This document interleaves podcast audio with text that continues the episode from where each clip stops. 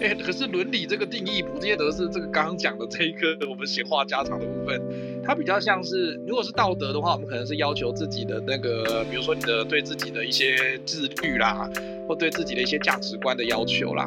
可是如果今天是伦理的话，就比较像团队，因为你在团队之中，它会形成一个氛围嘛，每个人都会扮成，你会有不同的职位，你会有不同的角色。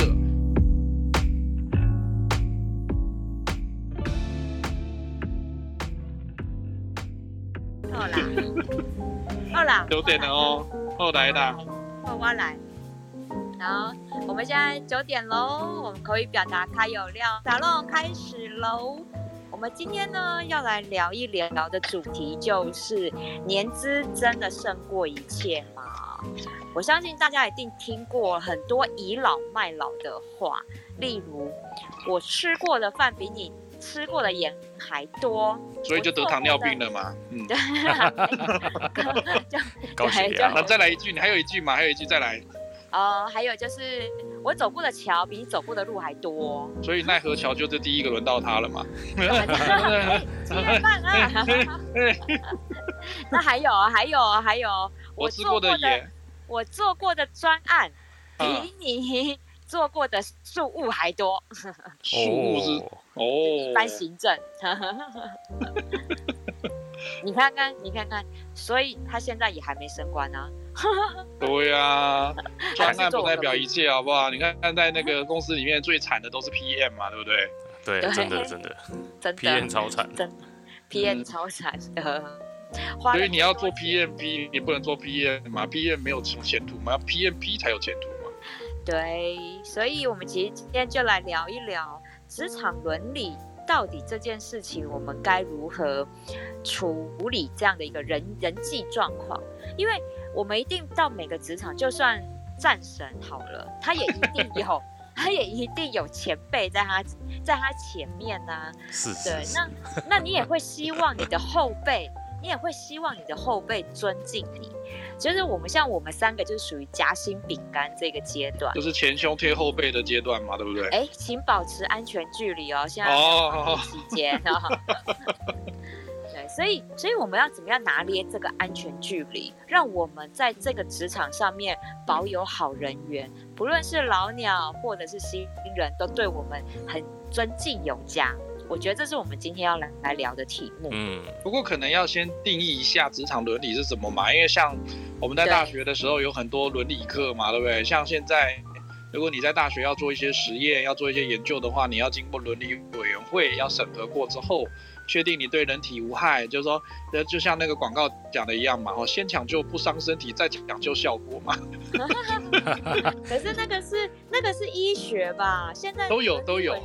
心里面的也有，人体人体的伦理的部分，就是说，如果你是有侵入性的这个研究的话，你当然要让他知道说你对他的身体有进行，比如说你要测第三期的疫苗到底有没有效啊，哈。或者第三期的测试啊，这是比较像生理部分的。可是，在其实后来在国外很多的研究都会发现说，你心理层面的，或者是说社会科学的这个部分，事实上对人的影响不见得亚于这个生理的部分的伤害。如果他真的做得不是很 OK 的时候，就像我如果现在来测试 Misato 对那个惊悚故事啦，哈，对那个恐怖恐怖的那个七月半的这种呃现象哦，会不会有什么样子的反应？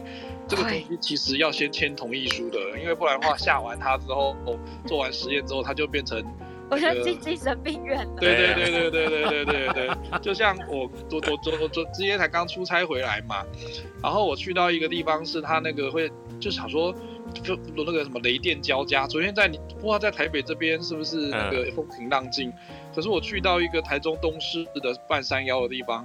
我、哦、那个三点到七点都雷雷电交加，然后又想起这是九月九二一的时候，那个地方好像都全毁了。哎、欸，所以那时候说，哎呦，哎呦，还好没有做坏事，呃，很可怕。然后那个打雷的时候，就整个小木屋都会在震动，你就会后悔你住小木屋了。你看是不是平常叫你不要乱发誓，现在要准备得报应了哈？呃，我就想说，Misato 一定是真正怀恨在心，然后就直接趁我出差的时候下了降头了。没有，没有，你应该说应该是有一个。那个做了坏事的 partner 在我身边，才还有被打到。哦，真的 还好没有，就你们两个，还好没有。你看看，你看看这两个有没有讲究伦理道德？没有没伦理。哎哎哎，可是伦理这个定义不见得是这个刚刚讲的这一个我们闲话家常的部分。对，它比较像是，如果是道德的话，我们可能是要求自己的那个，比如说你的对自己的一些自律啦，或对自己的一些价值观的要求啦。可是如果今天是伦理的话，就比较像团队，因为你在团队之中，它会形成一个氛围嘛，每个人都会扮成，你都有不同的职位，你会有不同的角色，还有工作的职掌。所以你今天在各司其职的状况之下呢，然后如果你，我们当然就讲究一个尊重跟合作这件事情。可是呢，我们就会发现说，在伦理的这议题上面呢，其实有非常多东西可以谈。我们今天就的就年资这个方面来做谈谈论呐，比如说，哎，我们就以四个字作为我们今天的主题的那个取向。嗯，到底可不可以倚老卖老呢？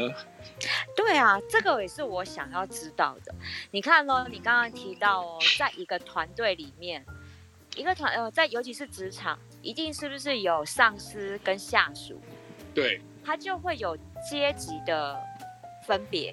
嗯，那但是同一个阶级里面，又会有老鸟跟菜鸟的分别，对不对？嗯。对，那今天如果我们要讲伦理，我们今天就先聚焦在我们一样同样的职位，但是有老鸟菜鸟的分别。那这个伦理我们该怎么来处理？对，嗯，是吧？是这样吗？嗯，可是年资如果比较深，职位会跟我们一样吗？有哦，真的吗？会哦，就同一个职称吧，对不对？对，嗯。同一个职称，其实这个还呃，我知道外勤外勤部门或业务部门比较少看到，但其实内勤部门还蛮常见的，尤其像会计部。对，我觉得我印象里面我看过很多的会计部，嗯、同样一个 level，但是呢也有很资深的，那也有新来的。嗯，对对，尤其是一般的公司行号的会计，应该也都会有。还有呢，像总务。好，人资部也很常有这个状况，嗯，对，尤其是总务部门，嗯哼，对不对？所以一样啊，如果如果今天好，我们在讲伦理。你一定会对上司就会比较尊敬一点点，毕竟你还得卖他面子嘛，你还想要升官发财，得靠你的直属直属长官，所以你还会比较尊敬一点点。但是跟你一样同样的职位，但是他年资比较深，却常常对你说一些倚老卖老的话。哎呀，这个我以前就做过了，我跟你讲，这个就是要怎么做啦。哎呀，你这样做不对，还听我的，我做那么久了，你听我的。就有这种话的产生，嗯嗯嗯，好像也好像还是该听还是不该听呢？我觉得战神 战神笑成这样，你一定有很多的很多的那个过往战机，都是因为这样的那个一战成名的，对吧？哦，没有没有没有没有，这个这这这个我们要理，这个我我就要厘清一下。对，嗯、那个通常人家这样跟我讲，我说哦，好好好，了解了解，好，那我我来我来研究一下该该怎么做。这个我就必须得帮着我自己辩白一下。所以你是觉得年资的部分还是要尊重他一下就对了？我觉得年资是一定要尊重的，这个我认为没有问题啦。嗯、对，对那因为可能是因为我们在工程产业的关系，我们是技术性嘛，对对不对？所以技术性对这。技术性就会有这种老塞的，这的说是说神拜啊，或者说比较呢，我们讲的先进嘛，哦，对对 对啊。那既然他以前干过这档事，然后他也觉得不可行，哎，那为什么你偏偏要去做一个他觉得不可行的事情呢？啊，可是我觉得这个跟产业可能也有点关系，是没错，是是，对，因为毕竟他那样子经验比较老道，可能。呃，他知道说，哎，其中的一些美感，所以我觉得这个时候听、嗯、听老人家的智慧总是没错的。对啊，所以我才说，可能这个情况我就会听一下了。嗯、对，我也认同米沙朵刚刚讲，这是要看产业啦。如果像刚刚我们我跟 Alan 这边做的，像比较偏工学院的哦，工这种工程产业的，它基本上因为它比较逻辑性，然后它比较理工科的取向，所以它讲究是科学的那个原理。跟科学的证据，所以今今天如果他是，而且科学证据是有累加性的啦，就像我们会先有牛顿，才会后面有爱因斯坦嘛。你总不能说爱因斯坦直接出现在牛顿之前，哎，没有啊，那个那个就会有一个先后顺序、先来后到的感觉在，它是一个叠加的概念，所以他就会特别的会去遵守一些工作的规范。我们举个例子来说。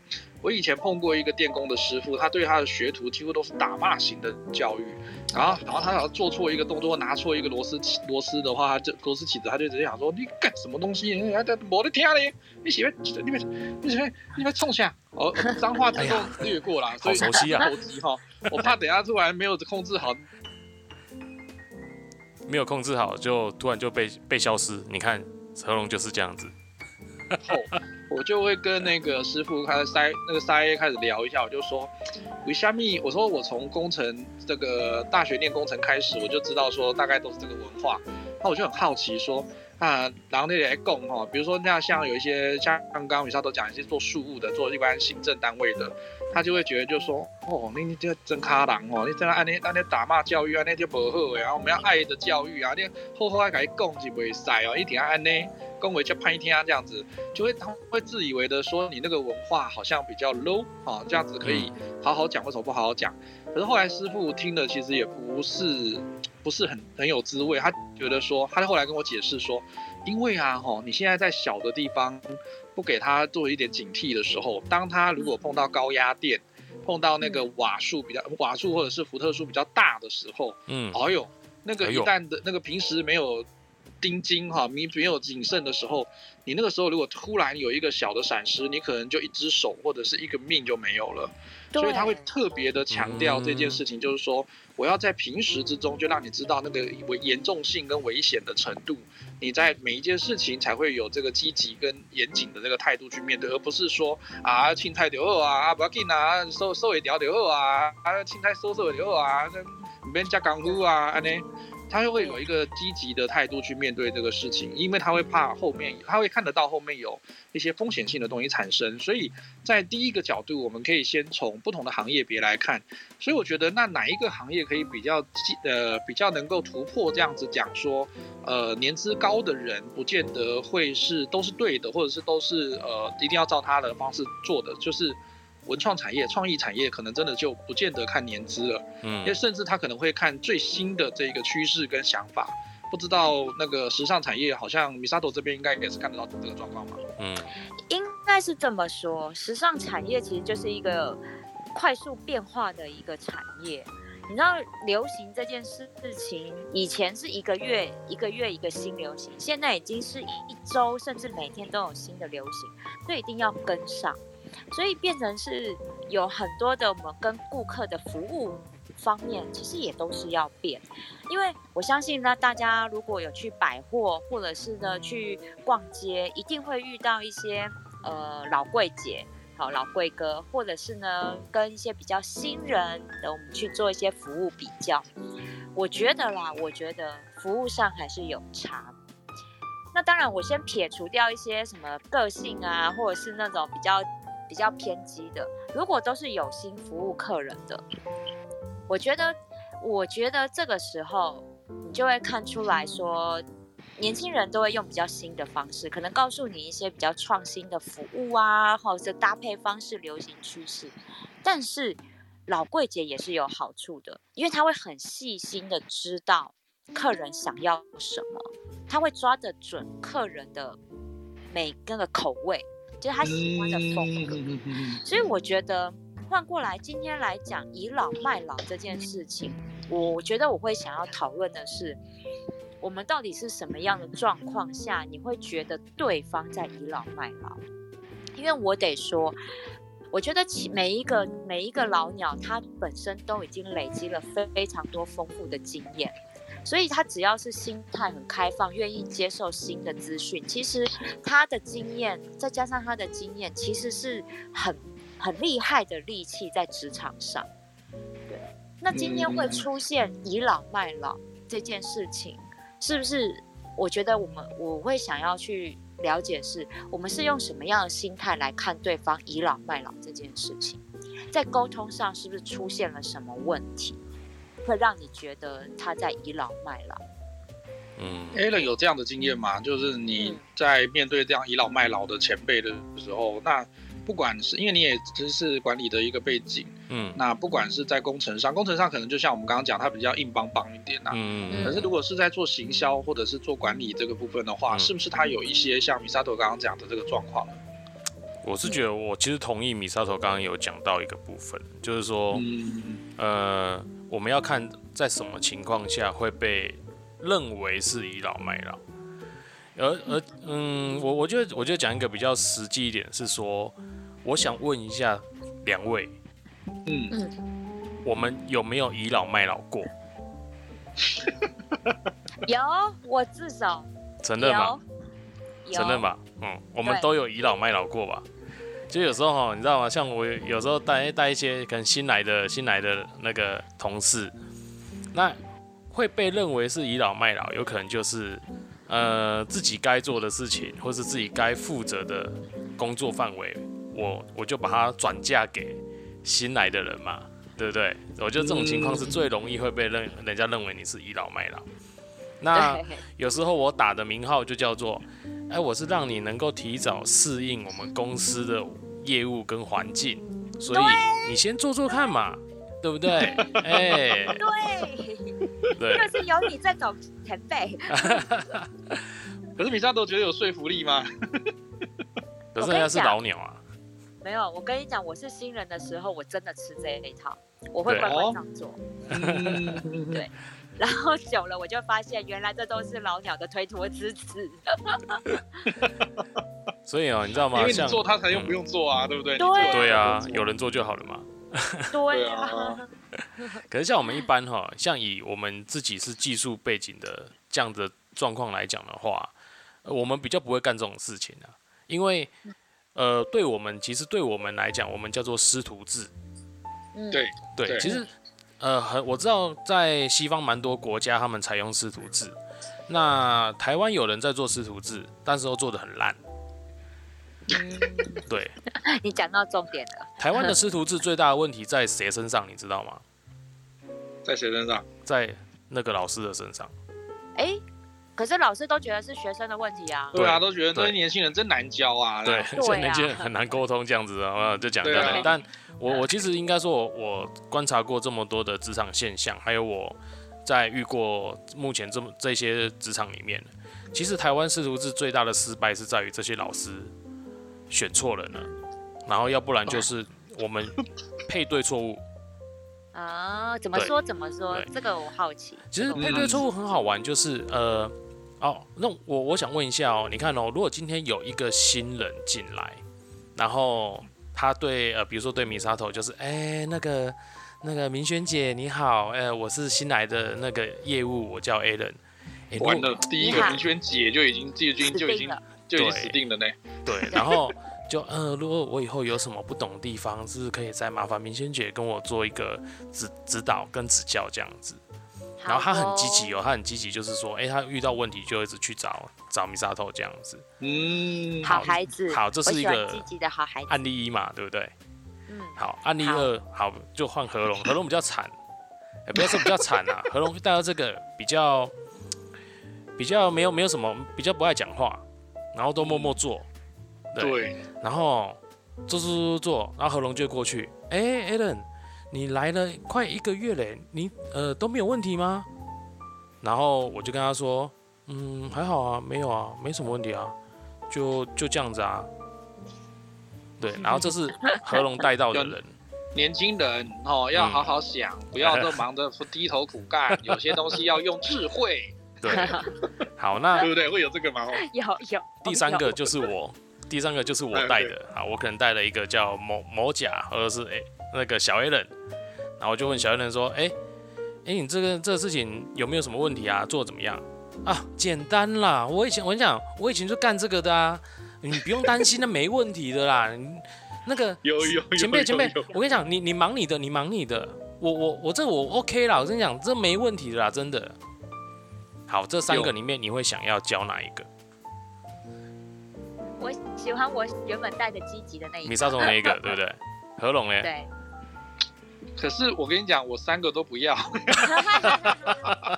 你好等下跟你讲原因，不是我。跟你讲原因，因为他不是能够三个之中选其中一个，因为我、嗯、我个人就不是那三个之中的任何一个，而且我也碰过这三个，后来发现下场都不好。好，那我先讲一下，老师比较会愿意指导 Misato 那一个，是因为没有错，他展现出来的积极度跟他愿意学习的心态，会让这一个指导的 mentor 他比较有意愿去指导这个人。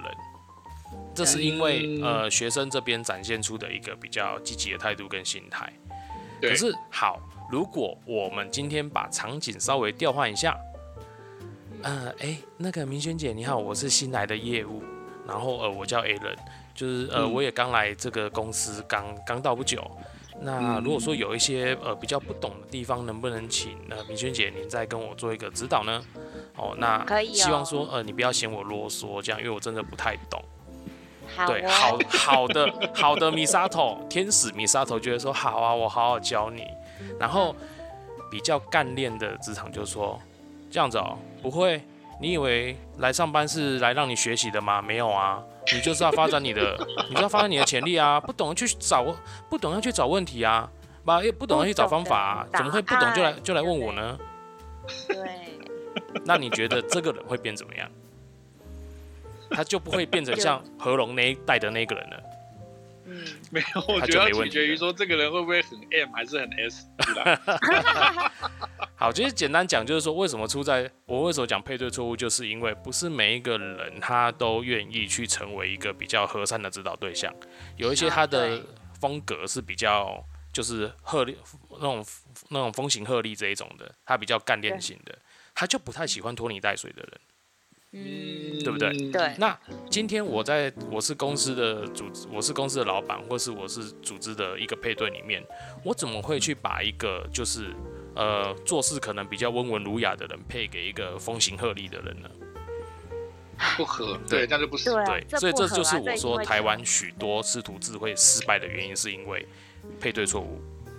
对。嗯嗯，的确，就算是。做教练啊，就算我们是做教练哈，我们像我们店铺，好，我们我们百货里面每一间店，其实也都会有师徒制，应该也不会有到那么严格，但是一定都会有一个负责指导的小老师会带新人。嗯，对，真的会发生很多的磨合。对啊，没有错。对啊，对啊，就是像刚刚一样啊，我觉得你你。就会变成是说，我觉得公司流动率很大的原因，其实也就是在于你在培养这个新人的时候的指定的指导员，甚至有的没有指导员制度，就是直属主管，他们之间的沟通也出现了问题。最烂的就是用直属主管当老师，对对，那是最差的做法，那是最差的，对。但是如果我们又回到我们的问题。就是职场伦理。今天如果是平辈，如果都是一样同样的职位，由老鸟来带这个新人，那我觉得这这个职场伦理，你说如果遇到那一个，哎呀，我也很厉害啊，哦，我那个主管们超喜欢我，然后面试我进来的，那我也要听这老鸟的吗？其实我比你厉害呀，你懂我意思吗？这个就是不能说的秘密啊。职场潜规则的事情要来了啊！对啊，对啊，那你说这个、嗯、这个伦理要怎么讲？你们觉得？啊、对。可是我觉得他就像我们刚刚讲的说，他是对团体的一个价值观的认定啊。那如果今天像刚我刚刚为什么说我三个都不挑的原因，是因为我有几个，我有碰过几个经验。首先第一个，有的真的会跟你讲说我很愿意学，然后再请你不吝赐教，这个这个客套话一定都会说。多数大概都是属于这一种的，但现在很多大概二十几岁刚毕业的来做工作的，我也我也听到我朋友讲的是，像 Alan 刚刚讲后面的几种，就是要么就是自己只觉得自己很厉害，就不需要，然后瞧不起他的那个带他的老鸟啊，然后有些摄影者会觉得就是说，呃，我虽然第一刚来公司没有多久，可是这个领域搞不好我比你熟悉，然后他也瞧不起他，可能电脑或者是数位产品不太会使用。所以他就会在这个上面就对他比较没有这么大的信任感，然后他就会开始就是不见得要听他的。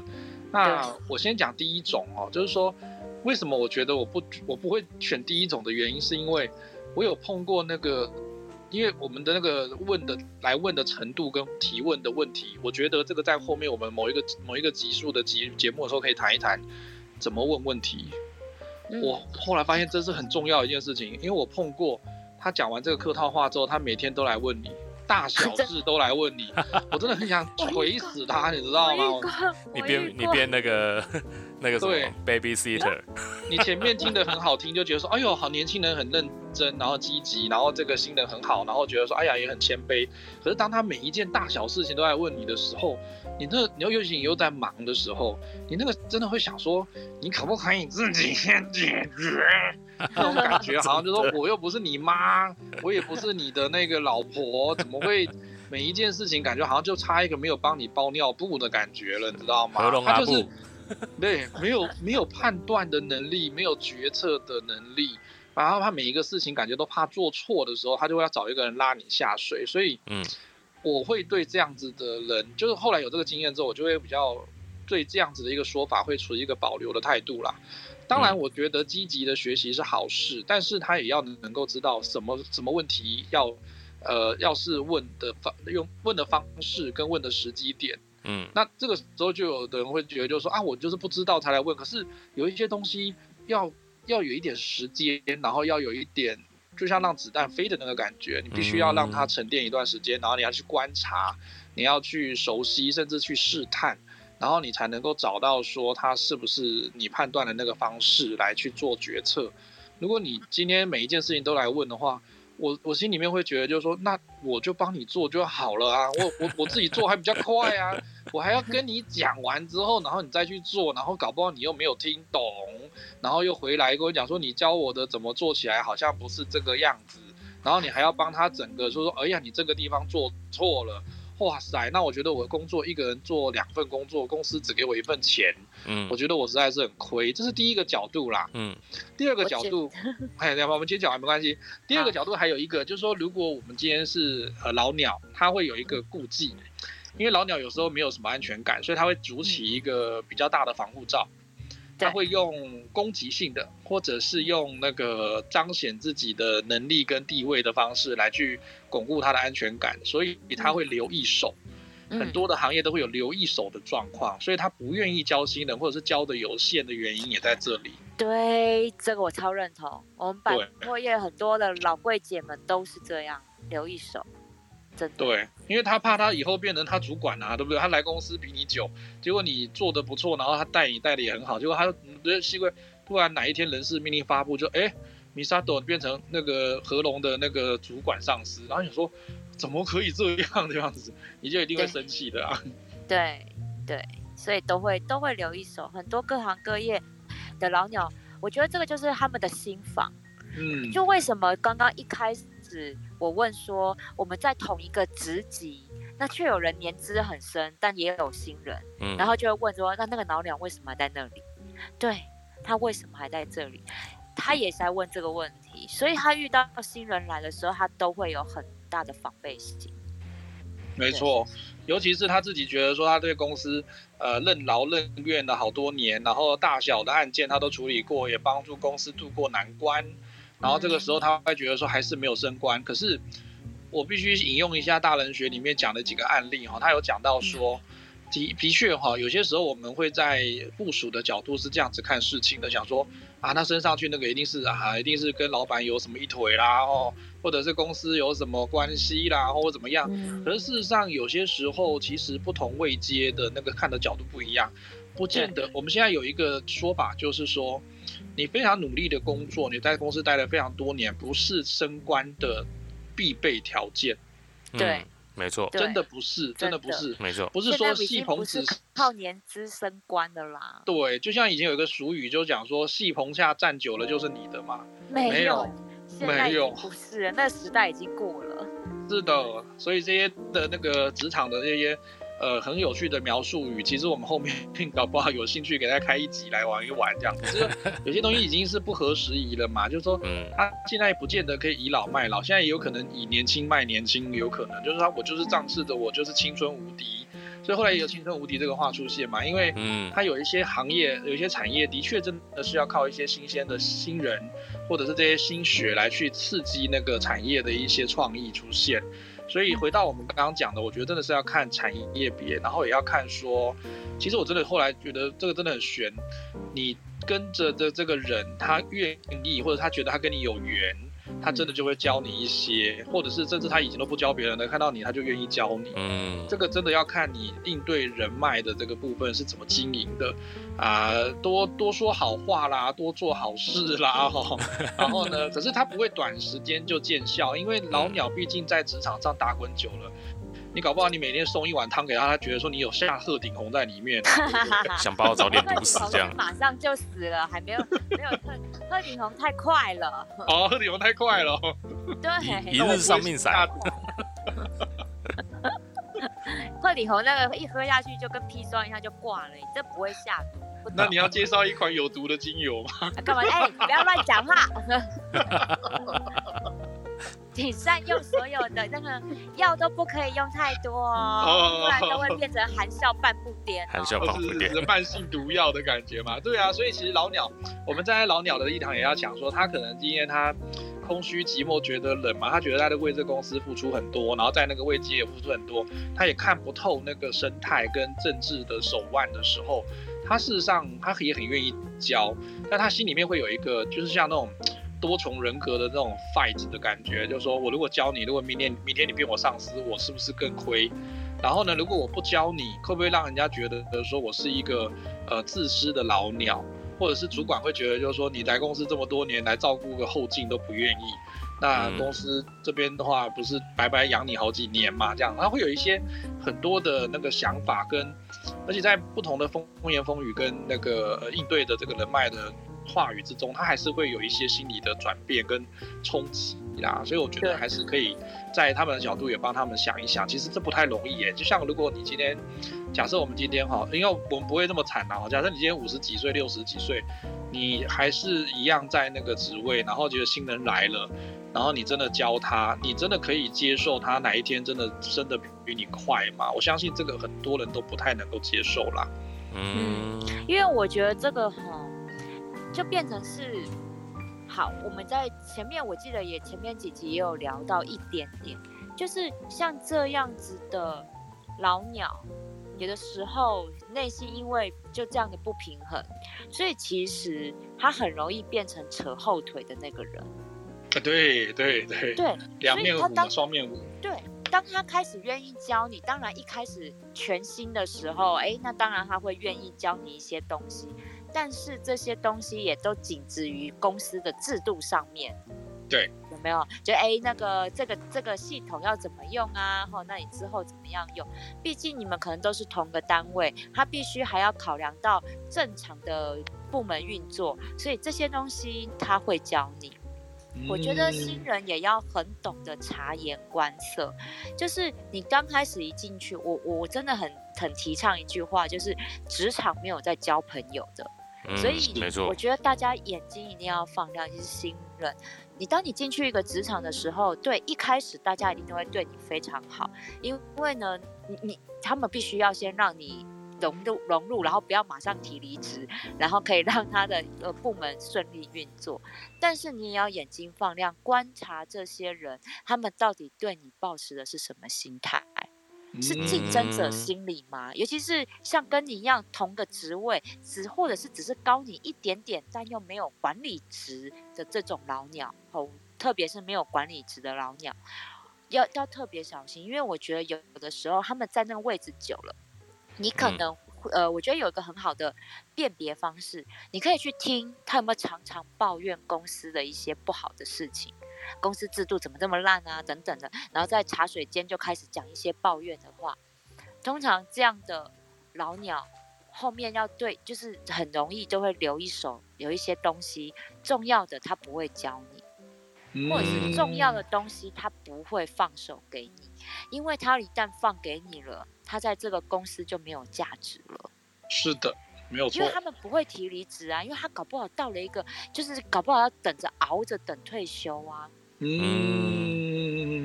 对，所以我觉得这个是我们是新人的时候，也要照着放亮一点点。他我们可能撼动不了，但是我们不要被他拖累了。嗯，对，也不要被他阴了。对，讲白一点就是不要被他阴了。对。不过我觉得也是啦。不过今天碰到那个真的气焰比较旺的老鸟的时候，现年轻人其实，呃，我们也都我们现在三在场三位，我们都有年轻过嘛，对不对哈？嗯。虽然有人觉得他现在还在年轻这样子，我我也蛮年轻的。然后我们也曾经都是战神嘛，我相信一定都是战神。血气方刚的年代的时候，一定都是战神，一定会觉得说，哎呀，我是来主持正义的，我是来当包青天的这样子。我觉得说我进公司怎么可以有这种不公不义的事情呢？我们一定要把它板正，结果板到最后，你就是我离开的那一个嘛。所以，所以，所以我觉得啦，以前我们长辈跟我讲这句话的时候，事实上我讲真的没有几个人愿意听得进去，而且你就看到那个不公不义的事情，然后你就。我以前的话，年轻的时候，你就会只有二元论，就是非黑即白。嗯，对。可是我现在到这个年纪之后，我越来越能够了解什么叫做一中各表，就是你讲你的，我一讲你的，我讲我的。可是我可以满足我的需求，你可以满足你的需求。啊，你得喝啊，啊，你你一定要 一定要让让全部人都满足你的需求，黑西伯克林的代志啊。为什么他要让你？让你驾驭他呢，他当然也不能够接受，所以我后来觉得说，不是说法令的问题哦，因为法令都还是有一些，像我们上一集讲的杂讯这件事情，它还是有一些那个模糊地带诠释的角度，所以你会觉得有一些法官是恐龙法官，有一些的案子你觉得说怎么会这么不公平？为什么他判五年，然后另外一个是无罪释放？这个东西都是因为说那个模糊地带基本上是。呃，我们在职场上面要能够观察得出来的事情，它不见得是这么明显的，不是一就是零的概念。那中间的这个零到一中间的刻度到底有多少？有的公司比较单纯一点的话，它可能只有十格；有的公司比较错综复杂，大公司比较错综复杂，啊，它搞不好中间间隔了一百多格。那你怎么知道那那个拿捏的那个点要拿捏在哪里？就跟 IG 上面不是有一个？我记得 IG 上面有个功能嘛，就是说你到底喜欢这个东西的程度，然后不是有一个脸，然后两个眼睛都是爱心的那个，你到底要调到哪一边？调到最左边还是调到最右边？事实上，你去仔细观察，很多人都是在中间的啊。为什么一定都在中间？就跟你写问卷，你也会喜欢选三，你不会选五跟一，那是因为你就知道说选五跟一比较危险啊，对不对？靠边站比较危险啊，选中间哦，我谁都不得罪。可是呢，这个也是我今天也想要跟那个所有听众跟大家分享的，就是说真的啦，很多人都会讲说啊，你都靠爸的，然后你都靠妈的，你都靠爸家庭背景的。我必须坦白讲，如果你有家庭背景可以靠，为什么不可以？啊，对，当然可以啊，我想要有。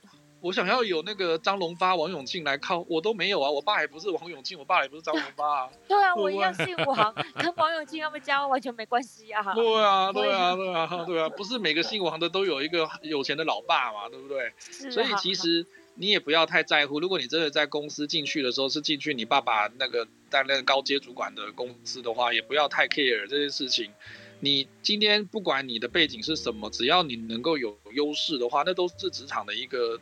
这个利器呀，不管是怎么样样子，当然人际关系跟靠背景关系，这个也是你的优势啊，这也没有什么不对。所以我觉得说那个模糊地带，或者是你有一些啊这种职场洁癖的哈，在进去的时候碰到这些老鸟啊，或者是职场生态的时候，的确要好好的思考一下，是不是真的非黑即白，是不是真的不是对的就是错的呢？其实没有这么样子的。没有这么绝对啦，真的没有那么绝对。如果你真的要硬分的这么绝对的时候，你反而会跟老鸟真的很难相处。嗯嗯，对，战神有这样的经验吗？跟老鸟很难相处。战神有从二元论回来的经验吗？对，我我其实我我我其实很年轻的时候就当主管了，有在在工地里面哦。那我我觉得也刚好，今天我们在讲说年资真的胜过一切这件事情哦。我刚好那个时候我在一间顾问公司，那当组长，好，我就是带带着外业的工程师。你知道外业工程师每一个都几岁吗？我记得我那一年是二十二十八、二十九吧。嗯，对，哦、对，很年轻哦。对，我当组长，嗯、我底下的人全部破五十岁。哇，都可以当你爸了耶！真的，都当我爸，还有当我阿公的。呃，对，还有个六十五岁的。快退休了，对，戒退。嗯，好，我底下就是都这群人，然后这群人每天上班，他们的他们的作息就是上班喝酒抽烟，然后摸鱼打混，下班。好爽哦，很爽啊！可是你知道他们薪水全部比我高。哇，这么好！我领三万五，我当外业组长，他们领六万，领六万五六万当工程师。哇，好，但是他们的年资是不是胜过我？胜过，因为他们在营造业的资历全部都破十五年。嗯，甚至你看有借退那个已经快三十年了。嗯，好，那你说年资有没有胜过一切？有。确实有，在这个当下，他们的年资就是帮我安抚好整个现场，不管是包商、施工人员，甚至还有一些滴滴扣扣的呃闲杂人等，他们的功用就在这边。所以你说年资是不是胜过一切的时候？呃，我我觉得端看事情，像这件事情的话，我只能说是的，他年资真的胜过一切。我为什么会当主管？因为我会用电脑。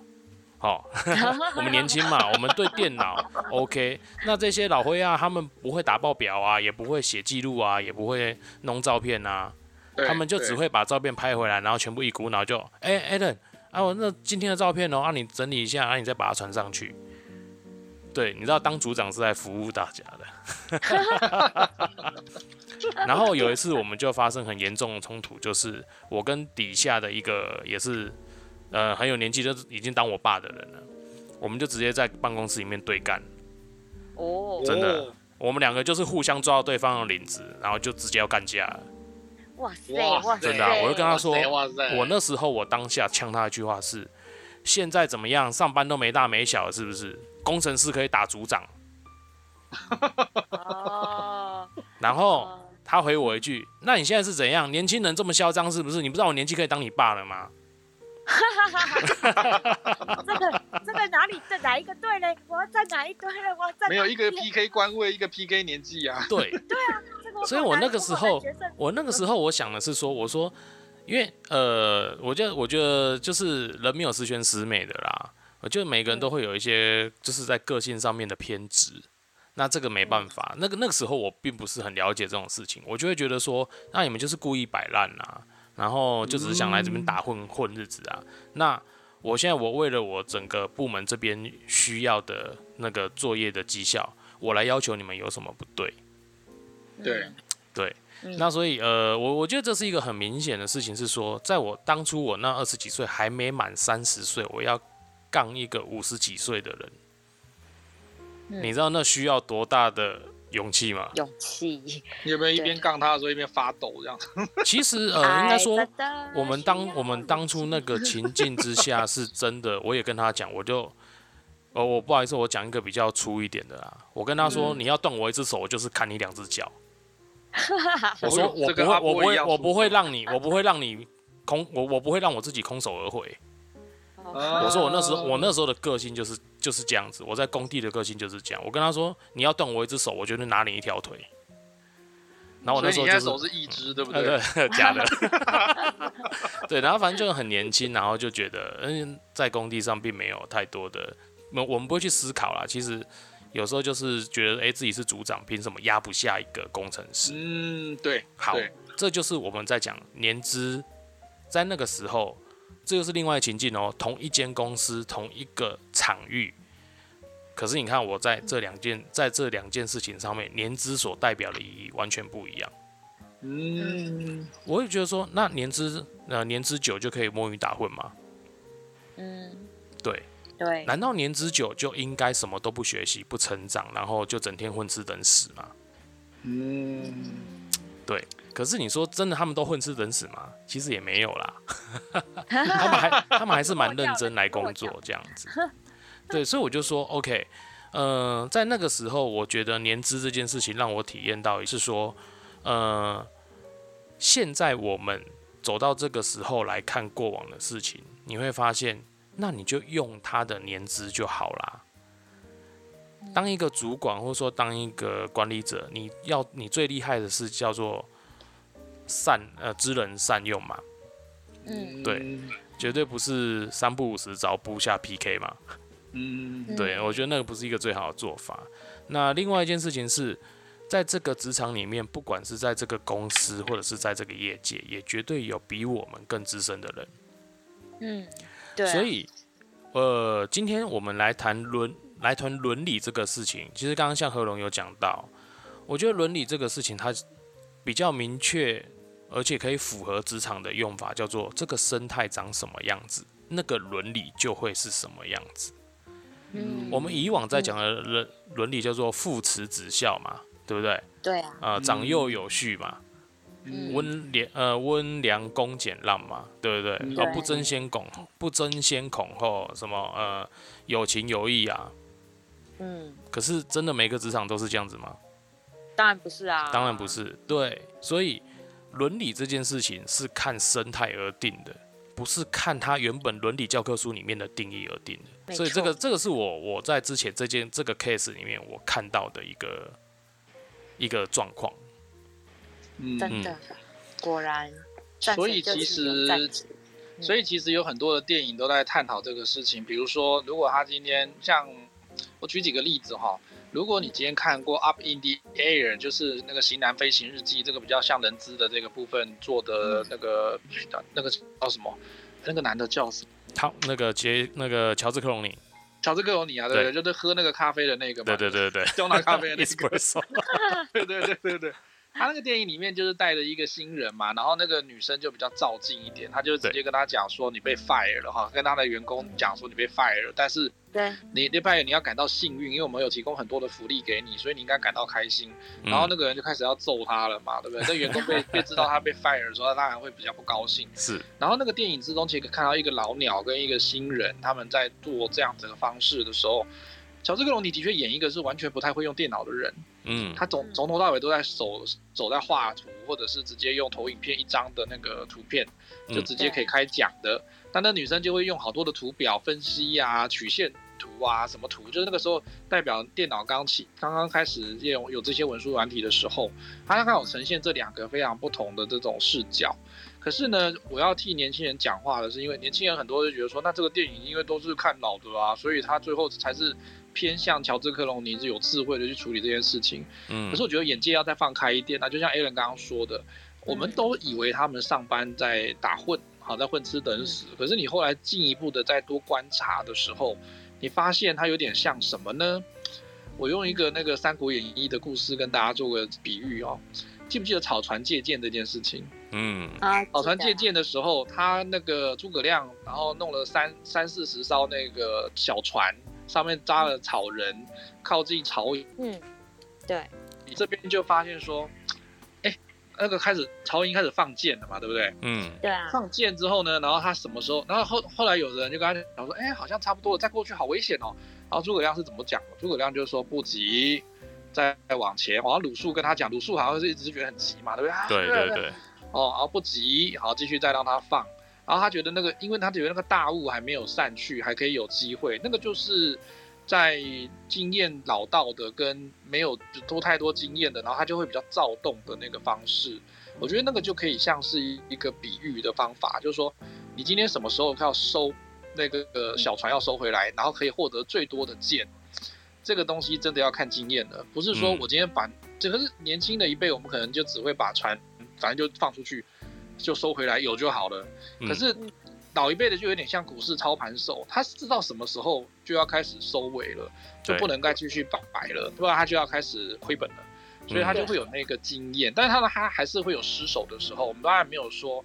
呃，老鸟他们都一定完全都百分之百都是对的，或者是都一定会呃这么这么神奇，然后真的像诸葛亮这样子。嗯。而在另外一个电影里面有看到，就是刚好颠倒过来，在那个《In Good Company》那个大公司小老板这个电影里面，可以看到就是说那个我们我记得好像是那个谁呀、啊？丹尼斯奎德吧，那个他演的那个呃，他演一个五十几岁的那个员工，嗯，然后他是一个广告部门的主管，对，结果呢，他的他的那个新来的公司主管是一个二十六岁，这是像什么哈佛还是 Berkeley 的那种商学院毕业的高材生，所以他来了之后就要指挥，就像 Alan 刚刚那个角色一样，他要指挥这些五十几岁、六十几岁，就是说你们应该要怎么怎么样。然后我们有一个什么呃模式，我们有个 model 哈，然后我们要照这个 model 来进行，所以我们要改变现在公司所有的做法这样子。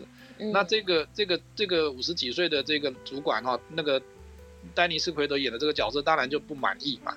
当然就跟他会有比较多的冲突，嗯，然后甚至呢就觉得说啊，他那老老一辈的干脆不干了。可是老一辈的为什么会一直待在公司不能够离去的原因，是因为他不是觉得他自，他不一定觉得他自己非常重要，嗯，他有很多的家庭跟儿女的包袱在啦，对，嘿嘿嘿嘿嘿，因为就因为他如果走了，他那么年他也会评估说他今天年纪这么大，他走了之后他家里面谁要养，然后他也不见得可以找得到跟这个比这个更好的工作。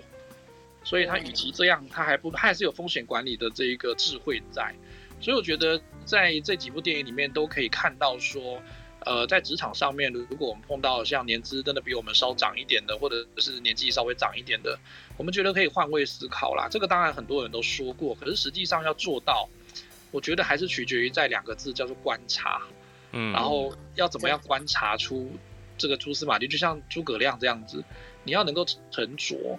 然后观察，有些事情看久了之后，你就懂得他为什么要这样做了。就刚刚艾伦刚刚的经验一样，嗯，后来看观察久了之后，你就知道他其实不是真的混吃等死嘛，对不对？呃，他是没办法，一定要混吃等死啊，不是啊？那也是他的选择啊。其实，其实我我就像刚刚何龙讲到这件事啊，就是我们我们现在在讲，就是说，呃，为什么啊初初来乍到？其实新人就是初来乍到。哦，你刚到这间公司，不管你以前待过哪里，或是刚毕业，那我们就是到这个地方，然后会有一个可能比较资深的，或者是说待比较久的员工，或者是你的主管嘛，对不对？嗯。那我觉得面对这些人的时候，呃，我我刚刚一其实一开始我有讲到说，我觉得为什么师徒制会失败，是因为老师的原因。嗯。对。呃。新的其实应该说，如果我我不知道，当然因为我们那个时候的这种职场职场生态就叫做，反正老的怎么讲你就怎么做，哦，那是一个很顺从的年代，一个很就是我们讲说环境塞安诺咖喱嘎，你得安诺者，那基本上不会有错，哦，那其实以以前的师所谓的师师徒制，或者是说呃神拜在教你事情，他不是希望你失败。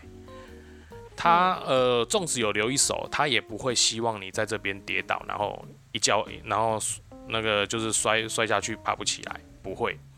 所以我觉得那个是在过往我们以前就是还年轻那个时代，我们的师傅在教我们，他是希望我们可以把工作做好。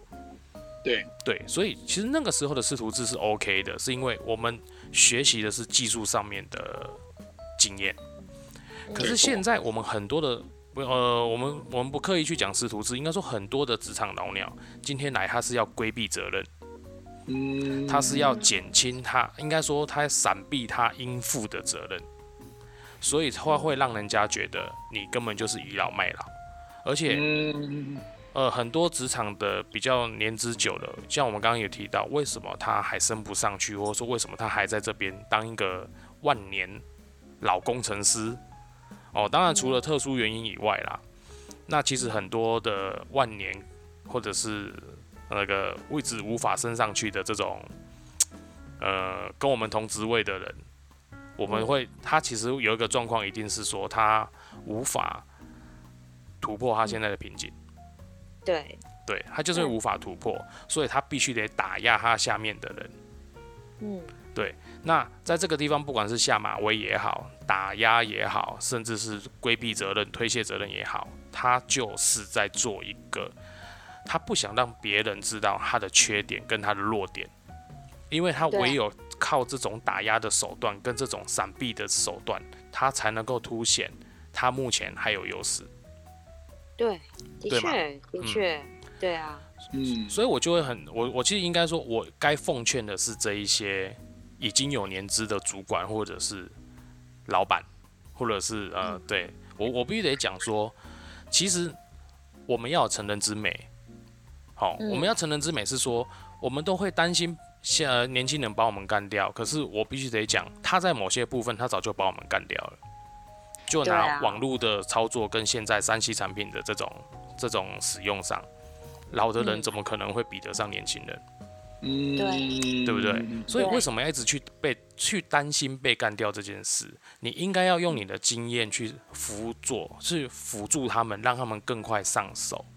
没错，这就是我讲的。嗯，资深资深的人赢就是赢在我们有非常多的经验。对，我这边要，对，来你说，你说，你先说，来来来，没有，我要举我跟米沙斗的经验。好，来来来，来来来。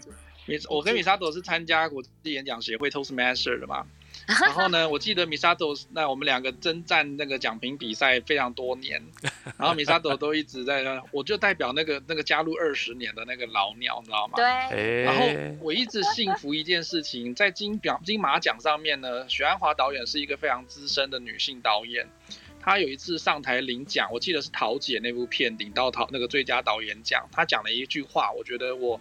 后来都觉得，嗯，我们一直都，如果我们真的年知到那个时候的时候，我也期许我自己有这样的想法。他上台讲一句话说，我非常希望台下的年轻新锐导演把我干掉，因为只有你把我干掉之后，表示我们的这一个行业跟这个产业才有进步。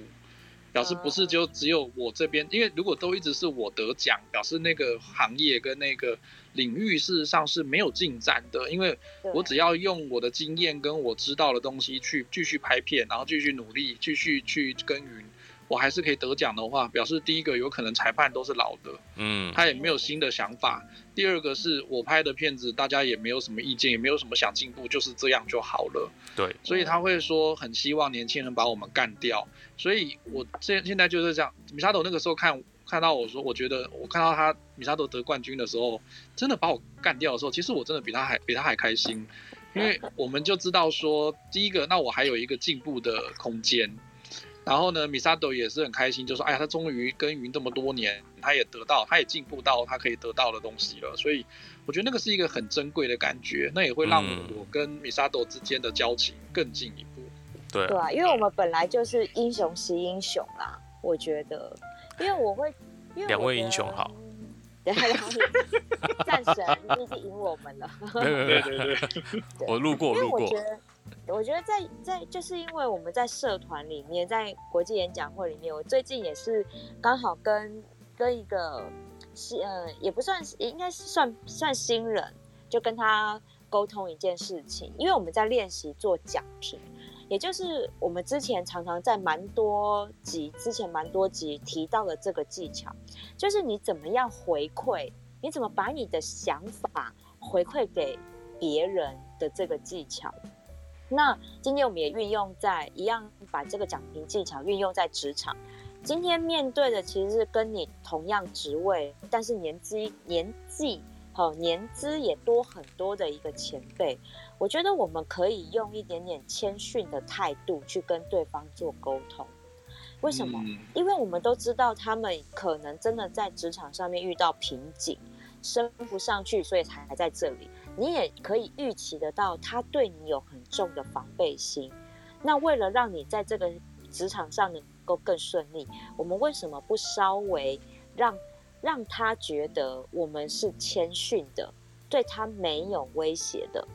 也不是那种趾高气扬的那一种，好，所以我们在在我刚好跟这一位新人在沟通的时候，我说，对，其实你的想法什么的都很对，你给你给对方的奖评回馈，我觉得也都是非常到位的，但是在口吻上面稍微有一点点像平辈，你面对一个可以当你爸爸年纪的人。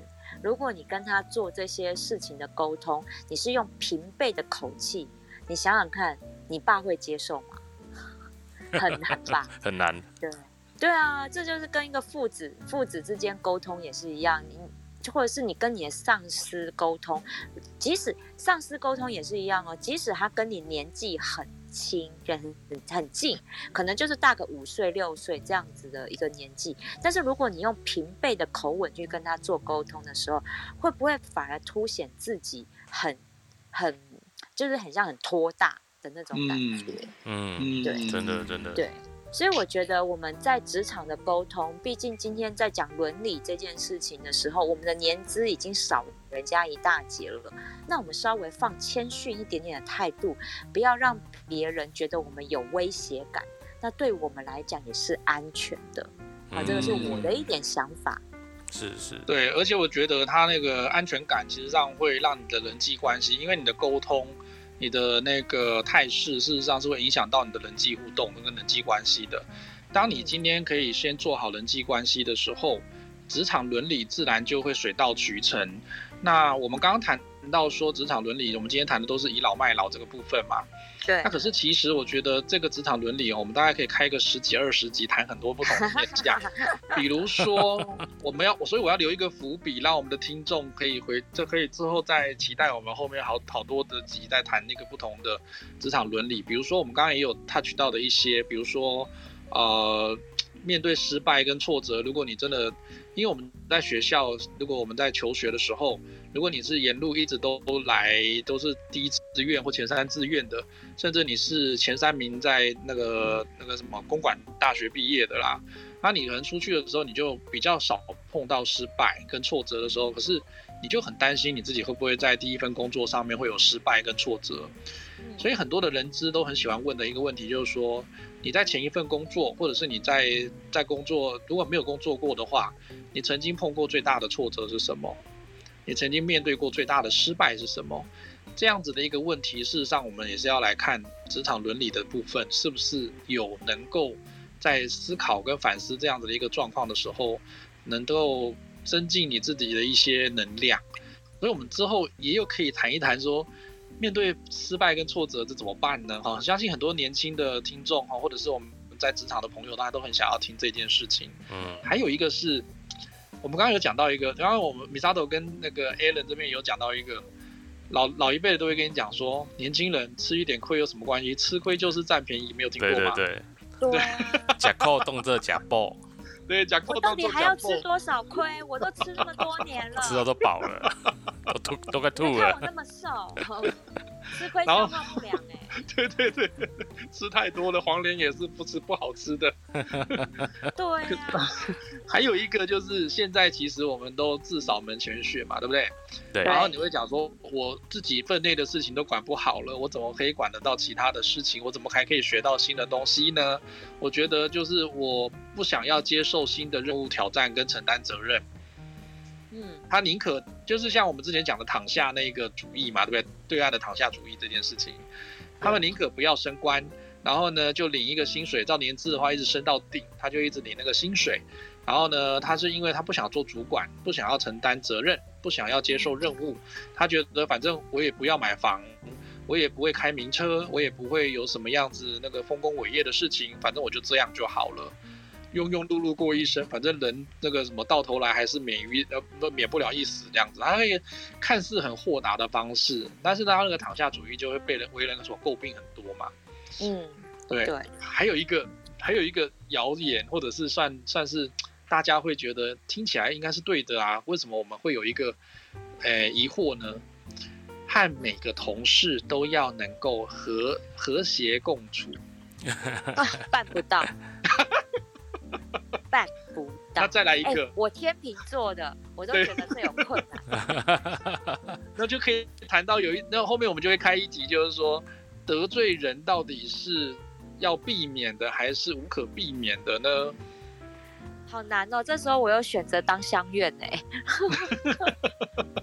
天秤座有没有很麻烦？对对对，可是你必须选边站的时候，你必须要做决策的时候。你没有办法这么样子的妇人之仁，你没有办法这样子的变成说，哎呀，我这边我也给你呼呼，那边我也给你那个拍拍，嗯、然后两边就啊，那卖卖卖，不要不要吵架了哈，我们这样都好啊，然后要跟大家对不对？没有哎、欸，这个在你看那个很多的电影啊，黑道黑道谈判，最后两边都那个比较龙哥出来的哈，和龙哥，龙哥出来之后，大家就会觉得啊，那我们就。那个喝一杯酒哈，然后就可以这个尽兴尽尽释前嫌这样子。嗯，那现实生活中有可能吗？不可能啊。对，梁子杰更深。对，所以这一些职场伦理是很有趣的议题哦。我们从今天开了这第一次个系列的这一集之后，我们后面其实会再陆陆续续再谈到这个部分，事实上都是我们在出刚出社会的社畜啦，或者是新鲜人，他们其实有些会想的比较单线。而事实上，我们刚刚讲的这一些职场伦理的议题。都是一个我们觉得，嗯，它没有标准答案，嗯，但是它也没有说一定要线性的，像刚刚讲的，就是说我一定，我我我中庸，我中庸哦，我一定像孔子讲的中庸之道，然后我两边都不沾，两边都不碰这样子，嗯，但是就像之前某一集 Alan 讲的，就是你两边如果都要撇清的话，到最后两边都和好的时候，他就会踢你出去了，对。对。对，两边打仗会先把那个谁都不是，都不属于哪一边的人先把它解决掉。对对对对对，所以当墙头草是一个正确的方式。没错，没错，所以这就是我们，可是我们这就是很多的那个呃职场的那个议题啦，他可能就比较少谈到这样子的一个部分。嗯，那我们都是一个很，就是我们三个人的心酸血泪史，告诉。对啊，我们等于是把我们的职场故事拿出来跟大家分享。对，真的有背景的就尽量运用你的背景，然后呢低调一点。然后呢，有那个，有那个什么，呃，可以可以去承担责任，可以接受任务的时候，只要你能力所及，然后都是你一个突破的方式。因为唯有你去实际的参与跟接受那个任务的时候，你才会学到管理的精精要之处。嗯，真的，这我同意。嗯，嗯没错，我认同，真的。嗯，所以有没有后面可以期待？将近还有十几集的这个？对，我们 我们还陆续。陆续分享我们的故事。职场，职场真的哎，虽然我说我年资才还不到十五年，但我总觉得我的故事怎么这么多？怎么办？所以事实上是五十年，对不对？啊天哪！其实我是天山童姥。哦，真的、哦 那？那我跟 Alan 是黑山老妖，就对。是啊，是啊，是啊，我们不是都各住山头吗？对，所以我觉得这些议题都是我们在那个表面上看起来很很，其实感觉好像理所当然的事情啦。就像还有一个是送礼这件事情，职场上怎么怎么什么怎么送礼呢？啊，我常送，只是问我就对了。对对对对对对，我们要卖个关子，叫我们后面听众才会愿意来继续收听。对，没错。那今天有没有人要来分享年年资？那件事情，今天我们聊的好尴尬，下面有好多不同的年龄层呢。对啊，有没有人想要聊一下伦理是怎么回事？有兴趣的可以按举手哦。对，我们在最下荧幕最下方有个手按的一个文件，那是举手键。对，大家今天真的有那个被被伦理的，还有被伦理，也有那个不被伦理的。曾经被伦理好不好？曾经被伦理你不要这样。好哎那我们我很好奇丽芬姐丽芬姐在吗？丽芬姐。我来点名好了点名点。名。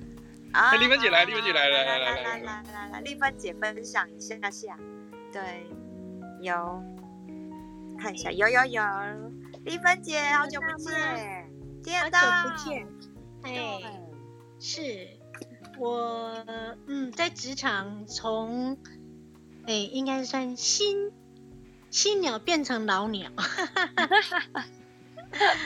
职场职场这个应该是一个很奇妙的地方。当你是菜鸟的时候，呃，你是一个，应该是对我来讲啦，我刚进公司的时候呢，是完全不惧畏的。对于职场上的老鸟的话，我是很很严格的，因为、oh. 因为个性，然后加加上工作职场的一个需求，我一开始就是做人事，那、mm. 我就觉得说，老鸟的职场上面的主管怎么可以欺负新人？我觉得这是不公平。Mm. 哇塞，看不出来，丽芬姐其实以前是职场上的是战神，女战神。对，可是也很辛苦啊。对，没错。对，其实回想回想后事后回想的时候，会觉得说，哎，那时候当下怎么自己这么的不害怕？嗯嗯。可是经过很久，因为其实后来这个主管对我非常有意见，嗯、那诶、欸，他也百般的刁难过我。对。那之后经过之后，他离开了。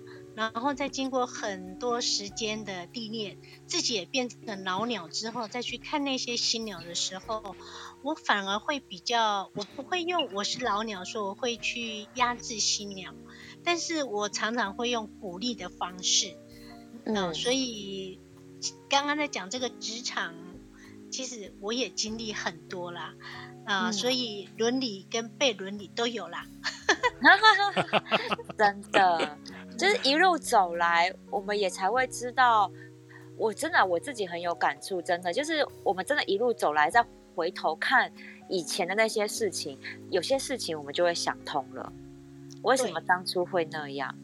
对，是，所以真的，对呀、啊，所以我其实我很感谢我做人事很不好做，那、嗯、其实一个公司里面最难做的就是总务跟人事。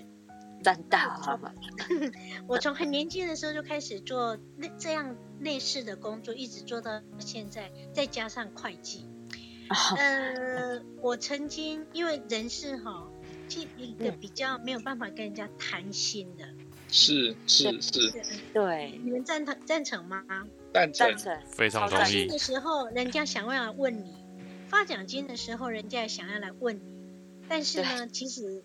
这种事情你能说吗？不能说？不行，不行。不 行对呀、啊，所以常常就会让人家觉得说，哎，你很高傲，你才新新进公司这么浅的资历，你就对我这样子。我常常被人家这样子说，但是我其实一路走来，我碰到一个呃离就是要离开我们公司的一个同事跟我讲说，其实你人也不是那么坏。你是一个很好的人，只是没有办法跟你深交的话，看不到你的美啊、哦！我当下好感动哦，我觉得这样，这样就够了啦，真的，真的，真的。职场上能够结交到朋友是缘分呐，那就尽力啦。对，但因为我还不错啦，嗯，对，因为我觉得在职场上面，我们都有该做的事情。那你该你的职位，你该做的事情有很多的秘密，或者是有很多的事你不能跟别人讲。那对，那这反而就会职场误会都是这样产生的啊。所以好有一个人能够站在你的角度去去给这样的一句话，然后呢去体贴你，哇，真的会就甘心哎。哦，我那天好开心哦。对，我就觉得说真的有人懂你了，虽然其实。那个之后还是很辛苦，可是我就觉得他们会懂的。当他抽的都是环境的时候，他们就会懂的。所以还是蛮庆幸的啦。所以我觉得，嗯，老鸟也好，菜鸟也好，其实就是彼此尊重啦。因为就会就就会是有有，你就自己会走出一条路来了。真的，所以刚刚那个尊重很重要。对，嗯、刚刚 那个何龙讲了一个，就是呃，菜鸟进来，然后你可能一刚开始很关心他，就是呃，你有什么事情可以来来找我，我呃可以来找我商量，类似像这样的话啊。可是真的就有人什么事情都来找你，对，不是？我觉得对，那哎，那我找你进来干嘛？对 真的是有这样子，所以，嗯、所以其实菜鸟是问人是很好，但是也要有上进心呐、啊，你自己要肯学啦。嗯、问可以，但是真的是要肯学，要肯做啦，真的是这样子。对，谢谢丽芬的分享，感谢你。嗯，对。今天，今天我觉得我们这个议题后面还会再更更深入的从不同的面向去讨论，对，因为我觉得在职场上面，我们大家都要学习灰色的地带，就像回龙刚刚讲的，我们要学习灰色地带，其实这很重要，因为人生真的不是非黑即白，有很多的时候，你了解了灰色地带，你会过得更好。我觉得，嗯，同意，真的，对，不会没有办法非灰即白啦，只有超级白而已。哎哎哎哎，你差点要超车喽！你差点要超车。我在玩，在玩吧？这是吴宗宪教我的。我要来讲下礼拜，OK，下礼拜邀请了一位来宾，是我呃，我忘记，也不是忘记他的名字了吗？不是，赶快看一下稿，他学校的名字，哇，哦，美好人生，美好人生，Good Life，哎，对对，英文学校的创办人文泰黄文泰，我们邀请他来节目，然后跟我们大家聊一聊。对，嗯，那因为我觉得我我们会邀请他来，因为他也是一个创业家，他也是一个白手起家的创业者，然后现在也做的他自己很开心的一件事情，然后我们想要来找他来聊聊跟创业有相关的一些议题。对，嗯，我觉得这是，这是他是一个很有趣的人，然后我觉得下礼拜应该也很热闹，因为又是三个男生凑在一起。哎哎哎，是四个吧？四个。哎哎，对了，我是心理男。心理男。对，你刚刚自己英雄提提提英雄都讲出来了。对，我总不能说因此袭因词吧？哦，我可以当女的就对了。我们穿上裙子也是蛮漂亮的啊。啊，对，我回去给你看一张照片。哎，节目快结束了，谢谢。好，所以呢，请大家期待我们下礼拜请到了这一位创业家黄文泰来跟我们聊一聊跟创业有关的议题，一样哦。下礼拜九点我们 Clubhouse 见喽，拜拜。好，谢谢大家，大家拜拜晚安，拜拜。祝大家有愉快的周末，拜拜，拜拜。